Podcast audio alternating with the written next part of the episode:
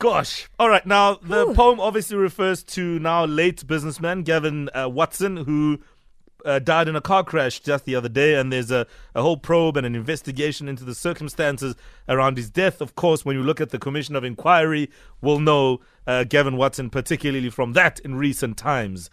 Now, is that Mzwakhe Mbuli or not? He joins us on the line. Good morning, sir. Uh, good morning, good morning, uh, Metro FM and the listeners here. Are you well this morning? Have you had breakfast? What was am- it? I'm upbeat. I'm together. I'm healthy. I'm fine. Are you in the Toyota or the toy? No, I am in South Africa. I am not in the to- to- Toyota. Uh, uh, I am not even driving a Toyota. So, uh, Baba Mzwakhe, is that you in that poem?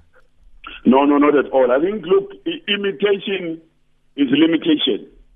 Sometimes it's okay when people imitate me. It means I am the inspiration. Yes. I'm, I've always been aware that when when Tukuzi, Oliver Mtukudzi passed on, whether it's uh, uh, WHP or Lundi, people will come and say Mlundero, you know, and, and say these other things. Because I accommodate humor in South Africa. It's Mzansi humor, although sometimes the timing is not perfect because it's they do it whilst families are mourning their bereaved ones. Yeah. But in, in in my Zulu culture, kuyahlekwa noma kushoniwe. So we still crack jokes whilst uh, uh, uh, uh, find ourselves in the pe- period of bereavement. But you know, this one obviously, how I look at it, I was interviewed by Sunday Sun uh, two years ago regarding some of these things, and Sure. I said, look, uh, it's freedom of expression, and I'm not the one to do that. We fought against censorship. But uh, what is unfortunate, I was against those who kill you before you die, like say the case of Mandoz or DJ Sbu at some stage. But I think in this scenario, uh, they've taken it too far. For the fact that my family is in Kwanongoma, uh, in Ulundi in particular, got calls. People were confused by the RIP rest in peace kind of a thing, and my face. So most people called me check, wa- wanting to check whether it's my phone working and saying, yes, we are Pila. Ehene, Yes. uyena ngempela. So, yes. you know, it, it, it, it, it, it, it sent uh, uh, mixed, uh, you know, messages, although some people were too double very sharp would actually tell that that didn't, that was what a message announcing my death. But absolutely. Yeah, and and and the thing about it, and the thing about it, of course, is that because you are an icon, and a lot of people uh, love what you do, a lot of people know about you. There are those Yeah. who will want to imitate you at times. Have you ever met? Absolutely. Have you ever met some of the people who can do your impersonations well? They uh, uh, to date they they they come near eighty percent. I'm yet to see a one who actually articulated in a Mzwakhe way.